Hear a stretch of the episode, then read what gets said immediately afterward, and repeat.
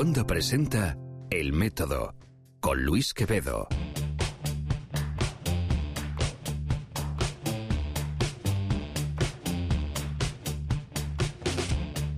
Hola, hola, hola, ¿qué tal? Soy Luis Quevedo, ya sabes, un científico al que le gustaba tanto la ciencia que cambió la bata por la corbata, un solo tema de investigación por la posibilidad de meter las narices en toda la ciencia que hacen todos los investigadores del mundo. Vamos, que me dice divulgador científico. Bienvenido a una edición más de El Método, un podcast lleno de historias y conversaciones con personajes del mundo de la ciencia y el pensamiento crítico con los que tú, yo y todos los oyentes compartimos una obsesión, la de entender un poco mejor este universo que habitamos y nuestro lugar en él. El método es un orgulloso miembro de la red de podcasts independientes en español Cuonda. Encuentran más información, más de nuestros compañeros en cuonda.com. Hoy vamos a tener un temazo, un temazo que es muy visual, así que voy a estar programando algunos posts tanto en Facebook como en Twitter. Ya sabes, Facebook es facebook.com barra luisqvd.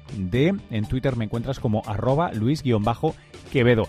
Lo mismo para Instagram. Allí voy a estar colgando algunas de las fotos de Oscar Blanco un enorme personaje, un astrofotógrafo que hace realmente una cosa, vamos, tiene un arte que, no se puede que no se puede aguantar.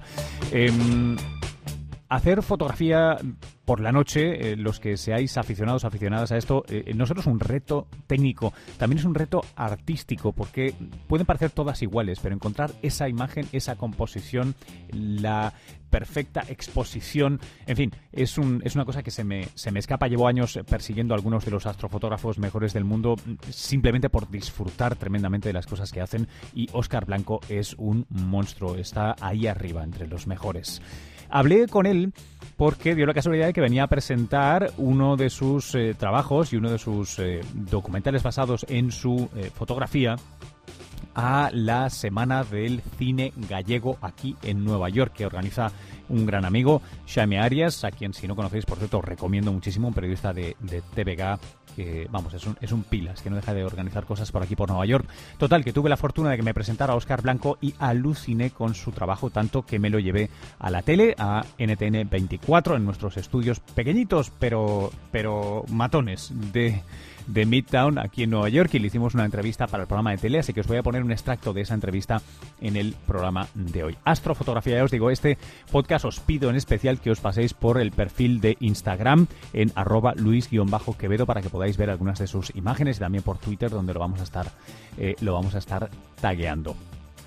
Deciros antes de arrancar que em, por supuesto está este podcast, pero hay muchas cosas más. A diario, como ya mencionaba, tengo esta media hora de ciencia, salud y tecnología, CST, en el canal NTN24, una televisión 24 horas de noticias en español producida en Nueva York, pero que se ve en todas las Américas, en más de 21 países. Em, tenemos el orgullo y la tarea em, tan bonita de poder traer nuevas noticias del mundo de la tecnología y la ciencia a una gran audiencia hispanohablante de todo el mundo.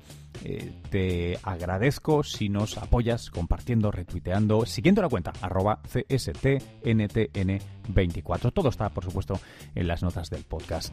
¿Qué más? Oye, decirte sobre este podcast que si quieres pasarte por nuestra web, por elmétodo.fm, allí puedes encontrar no solo todos los episodios y muchas plataformas para suscribirte, puedes escoger a Cast, iTunes, Evox, la que tú quieras. Puedes además hacer una donación en el botón del menú que tenemos precisamente para ello, por PayPal, sin complicaciones y juro gastármela en el hosting, en los micros, en invitar a un café a los invitados que tenemos en persona y decirles directamente que has sido tú quien los invitas y no yo. Bueno, ¿qué más? Eh, deciros que estoy recibiendo muchos comentarios, les presto atención. Este lo estoy pregrabando el programa, así que no os puedo comentar directamente eso, los comentarios de social media, no, no, no sería honesto. Em, pero deciros que leemos todos los emails, contestamos, eh, nos gusta mucho, me gusta mucho que hagáis comentarios en iVoox y también, sobre todo, en SoundCloud si podéis, porque a diferencia de iVoox, en SoundCloud los comentarios quedan em, marcados en un minuto y segundo en particular, por si queréis pues mencionar algo que se dice en el programa. Es, es bastante. Bastante fácil y también, por supuesto, está todo vinculado aquí en las notas del podcast. Deciros que las semanas eh, previas y durante las fiestas, navidades y fin de año, las he dedicado en gran medida a hacer cosas para, para estudiantes, para chavales hispanohablantes eh, en Estados Unidos eh, y ahora estamos expandiendo a toda Iberoamérica eh, lo que estoy básicamente haciendo es eh, donando para usos culturales y educativos mi última película, mi último documental, En Busca del Futuro Perdido, una aventura arqueológica eh, a través de tres continentes en la que junto a Eudal Carbonell y una joven protagonista nos vamos a buscar pistas de civilizaciones que ya perecieron para intentar entender un poco mejor qué los llevó al colapso y a ver si eso, bueno, pues logramos hacer aquello que dice el refranero que es imposible, que es escarmentar en cabeza ajena para, quién sabe si tener ahora mejores, eh, mejores opciones de progresar. Bueno, eh, ¿qué estoy haciendo? Estoy donándolo para usos culturales y educativos. Eh, voy a estar compartiendo una URL, un enlace a un formulario que puedes rellenar. Te pido unos cuantos datos y cuándo vas a hacer la proyección y te lo doy by the face por la cara.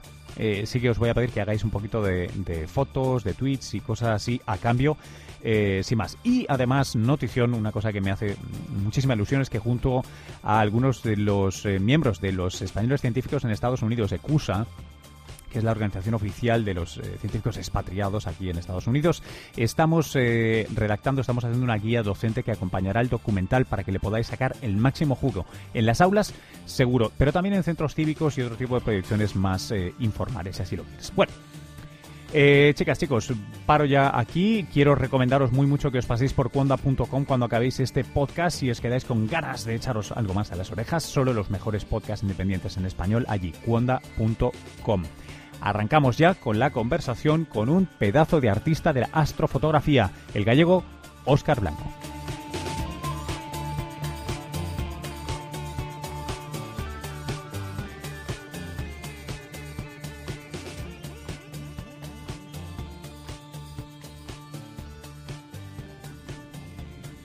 Hola, ¿qué tal? Bienvenidos, bienvenidas, ¿cómo estáis? Soy Luis Quevedo, esta es una entrega más de Ciencia, Salud y Tecnología.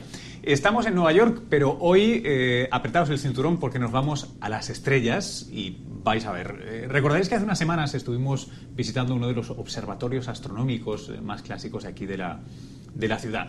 Hoy lo que os propongo creo que va a ser harto más bello, al menos visualmente, y no tenéis por qué venir a Nueva York. Podéis probarlo casi, casi en cualquier sitio.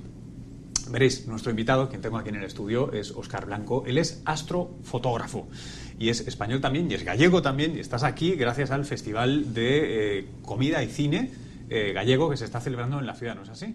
Exacto, esta semana pues, ha celebrado el festival y bueno, ya he venido encantado. Es un placer estar en esta gran ciudad.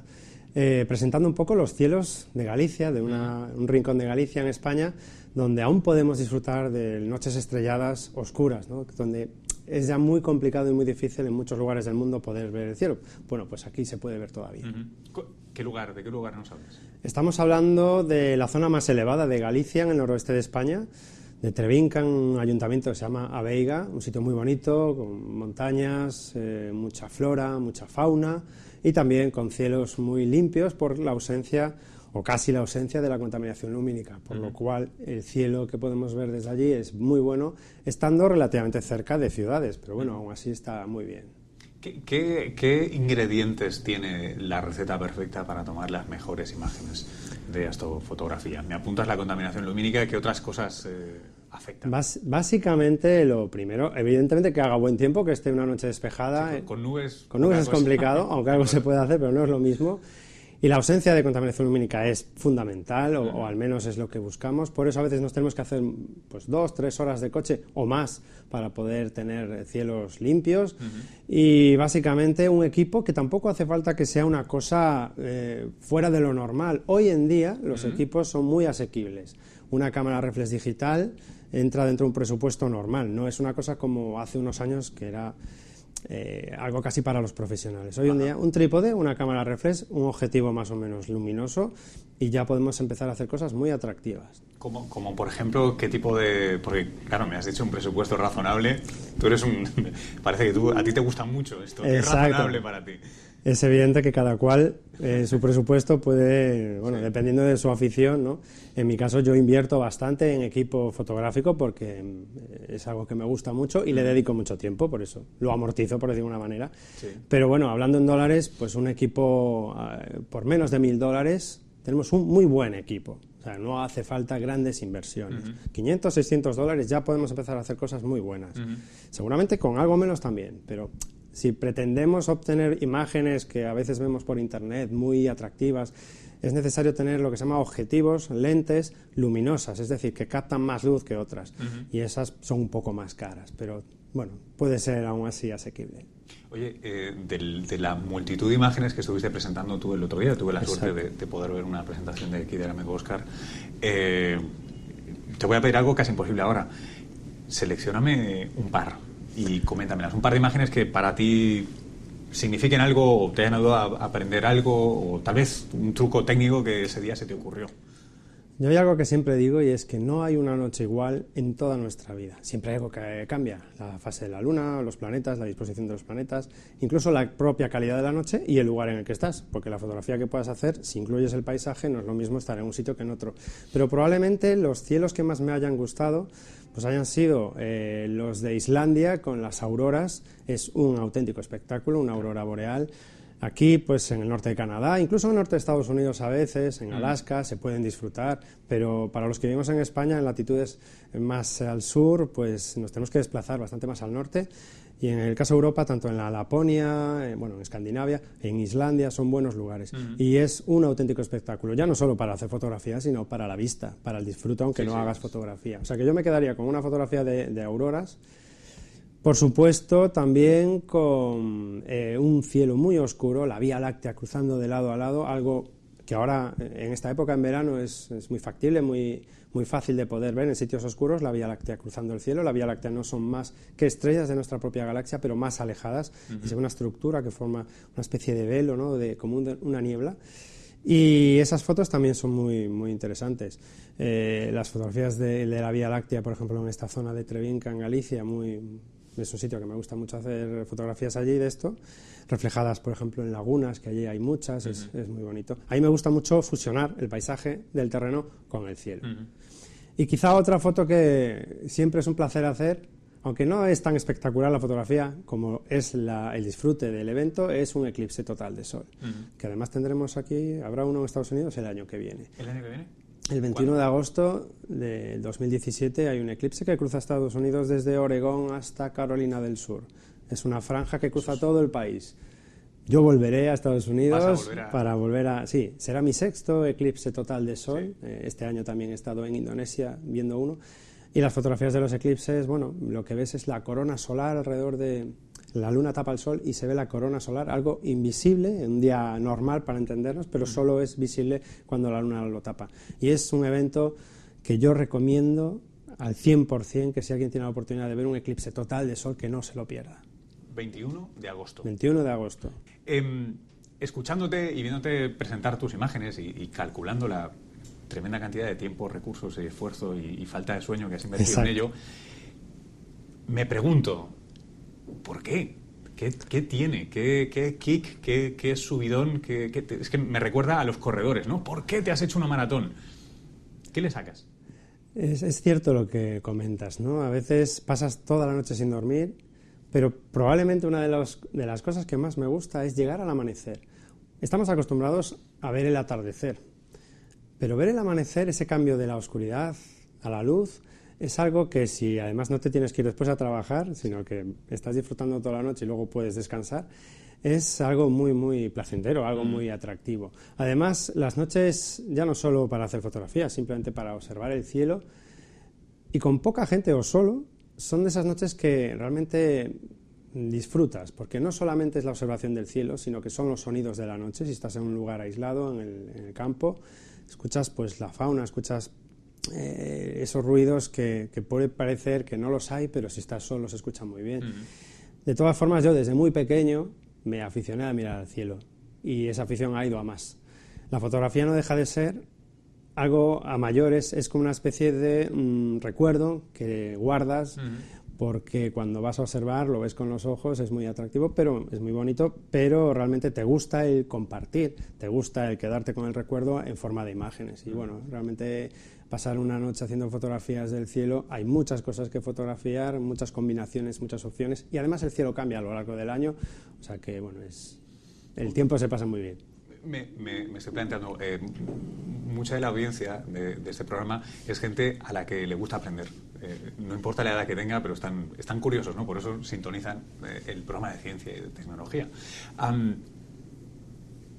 el tipo de fotografía que haces tú, tengo la sensación, aunque no me dedico a ello, que, que debe requerir eh, estar constantemente estudiando, aprendiendo, debes aprender un montón de astronomía, de física, de meteorología, de fotografía, que no es nada trivial. Em, ¿qué, tal como aventura del conocimiento, si la puedo poner así? Probablemente, como otras tantas aficiones y otros hobbies, siempre estás aprendiendo, siempre estás evolucionando. Yo miro fotografías de hace 5 o 10 años mm. y claro, no me parecen tan buenas, ¿no? Y siempre estás pensando en hacerlo mejor. Lo que pasa es que todo se hace muy, eh, mucho más fácil eh, gracias a, la tecnología actual. Yo creo que lo que tiene más mérito es ir al lugar y pasar una noche que el hecho de hacer las fotografías. Las fotografías requieren su técnica, requieren su experiencia, pero es algo que con tiempo y paciencia lo vas a tener. Eh, y además, gracias a redes sociales, a, bueno, a, tutoriales y demás, es muy fácil empezar, aunque siempre es mucho mejor estar con alguien que te enseñe, alguien que te aprenda, que te enseñe un poco a, usar los equipos y este tipo de fotografía, pero vamos, que realmente no es nada que sea súper complicado. Un equipo sencillo para empezar. Evidentemente, luego ya más adelante puedes hacer cosas eh, un poco más profesionales, entre comillas, pero realmente lo, importante, y siempre lo digo, es dedicarle el tiempo necesario y suficiente para poder estar en un sitio adecuado para hacer estas fotos. Oye, una, me, sabe mal cambiar la nota, el, tono de la conversación, pero eh, hace unos días, eh, contábamos aquí en el programa, eh, un reciente informe de la NOAA, de la Agencia eh, Atmosférica de Estados Unidos, daba una cifra espeluznante. 30%, un tercio, un tercio de, la gente que vive en el planeta entero no puede ver, aunque lo quiera, la Vía Láctea. Tiene que conectarse a, su cuenta, a tu cuenta de Twitter, si quiere ver, o de Instagram, si quiere ver la Vía Láctea. ¿Qué está pasando con la contaminación lumínica y cómo puede eso impactar a, futuras generaciones. ¿no? Estamos ahora mismo en Nueva York, donde los chicos y las chicas de esta ciudad eh, tienen que ir al Hayden Planetarium si quieren ver una estrella, básicamente. ¿Qué, está pasando? Bueno, es uno de los síntomas de la tecnología y de la evolución, o una de las consecuencias. Eh, lo que pasa es que se está haciendo mal. Probablemente durante mucho tiempo la gente ha podido ver el cielo, hasta hace, pues, vamos a decir, un siglo, sin ningún problema, incluso desde una gran ciudad. es una de las primeras cosas de la civilización. Claro, claro, claro. Es que además tiene una relación muy, muy directa con las tradiciones, con la cultura, no solo con la ciencia. Hemos aprendido mucho, hemos navegado con las estrellas. ¿no? Eh, bueno, gracias que en el mar la contaminación lumínica no afecta y se puede seguir viendo las estrellas, pero hemos eh, crecido toda nuestra civilización viendo el cielo. Y si miramos atrás en los libros de historia, vemos que hay muchas referencias a la astronomía. Mm. Eh, lo que pasa es que hoy es verdad que, sobre todo los niños que han tenido menos oportunidades, no saben lo que es la Vía Láctea. Y el problema no es que no esté, el problema es que hemos puesto un velo encima de las ciudades, y ya no solo de las ciudades, sino en el entorno de las grandes ciudades, que no, no, nos permite ver el cielo, porque no se contrasta, no es oscuro. Al no ser oscuro y no estar contrastado, pues no podemos ver esas estrellas débiles, esas nebulosidades que se ven que se podrían ver perfectamente si hubiese un gran apagón. Eh, ¿Qué solución tiene esto? Supongo que, bueno, en el caso de Nueva York es complicado, pero supongo que hacer una iluminación mucho más racional, mucho más inteligente, iluminar donde es necesario con la intensidad necesaria, no iluminar hacia el cielo. Y básicamente es algo que poco a poco está habiendo conciencia, al menos en donde yo vivo, pues está habiendo un poco más de conciencia sobre este tema. Probablemente no vamos a, ir hacia atrás a mejorar las cosas a como era hace 30 o 50 años, pero al menos parar un poco o que este crecimiento un poco desordenado en cuanto a la iluminación, este derroche de luz, que además no solo es eh, derroche de luz, eso supone un derroche económico, supone interferir en la fauna, que tiene muchos hábitos, nocturnos, hay un montón de cosas que, realmente están relacionados. Y, por supuesto, que tengamos la oportunidad de poder ver el cielo. La noche es algo natural. Cada día, cada noche están ahí, cada 24 horas tenemos esa opción de ver el sol y de ver las estrellas. Lo que pasa es que se nos ha, eh, digamos, eh, quitado esa opción de ver las estrellas eh, para la mayoría de la gente que vive en, el mundo occidental. Oye, una última cosa. Eh, para, para, aquellos que tengan ganas de estar en una ciudad como esta o en un lugar que, que no puedan verlo eh, y tengan ganas de, de, levantar la cabeza, no solo mirarlo en redes y, en el planetario. Eh, sé que hay mapas, hay gente que se dedica a mapear los lugares donde bueno vas a poder ver mejor el cielo. ¿De, de qué se trata la Fundación? Eh, la Fundación Starlight. Sí, Starlight. La Fundación Starlight es una fundación que el origen está en, Canarias, en España, relacionado con el Instituto Astrofísica de Canarias, que es de los más importantes que hay en el mundo. Realizan las, de las mejores eh, observaciones que se pueden realizar en el mundo, en las Islas Canarias. Y eh, el ánimo es proteger, el dar a conocer que tenemos eso ahí y que podemos potenciarlo. De hecho, el destino turístico Trevinca en Aveiga es pensando en esto, en el turismo, pensando que es un recurso para que la gente pueda acudir allí a ver algo que se le ha robado, se le ha, eh, claro, que no se, le no se permite ver en donde viven, ¿no? Y, y, lo que puedes es, pues, hay realmente mm, una especie de mapa de zonas en la península ibérica, es donde más hay, de todo el mundo, pero por supuesto en todo el mundo hay sitios muy buenos para mm. ver el cielo, incluido en Norteamérica. Hay zonas que están bastante bien, que son oscuras. En el caso de Estados Unidos, sobre todo el centro oeste, pero en Canadá hay zonas muy oscuras. De hecho, en Canadá hay una zona que también es, eh, Starlight, es un destino mm. Starlight. ¿Y América Latina? En América Latina, por supuesto, en Chile. Claro. Chile es uno de los, mm, sobre todo la zona de Atacama, de las mejores zonas. También hay observatorios muy importantes. En Chile, en Canarias y en Hawái están los observatorios más importantes del mundo. Y, bueno, todos eh, los que queramos ver el cielo siempre vamos a tener más o menos cerca sitios adecuados para ver el cielo. No hace falta ir donde hay un observatorio. Podemos ir, alejarnos unas cuantas millas de, una ciudad y poder disfrutar del cielo. Con el propio Google Earth podemos poner una capa que sea de contaminación lumínica y hacernos una idea, se puede buscar por Google, podemos hacernos una idea de qué zonas adecuadas cercano a donde, a donde vivamos. Qué interesante. Bueno, mientras no estemos eh, agarrando el coche y yendo a, estas zonas, te vamos a estar siguiendo porque es muy activo en redes y es una delicia para la vista eh, ver el trabajo que vas eh, colgando. Pues sí. Oscar, muchísimas gracias por tu Muchas gracias a vosotros. Puedes escuchar más capítulos de este podcast y de todos los que pertenecen a la comunidad Cuonda en cuonda.com.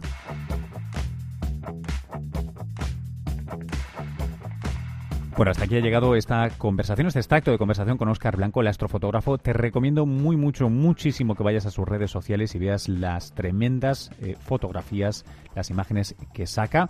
Eh, por la parte artística son increíbles y si además eh, te fijas en la parte técnica, en la ciencia y, el montón de geekiness, ¿no? de, dedicación que hay para sacar esas imágenes de una manera eh, buena, fantástica, bueno, vas, vas a alucinar. Es uno de esos hobbies que, que es completo, tiene todo.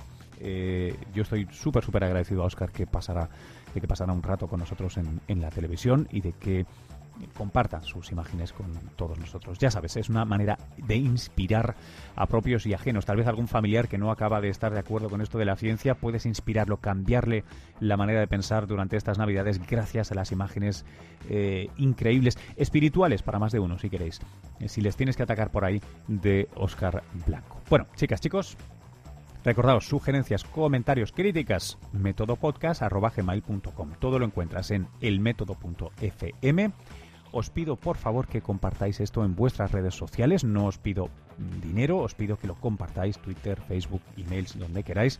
Si estáis para el dinero en el método.fm tenemos un botón de donaciones y por supuesto es súper bien recibido y se eh, utiliza solo para gastos eh, de técnicos del podcast y para invitar a cafés a los entrevistados que tenemos en persona y así se lo decimos. Sois vosotros la audiencia los que los invitáis. Es una coña que nos gusta hacer.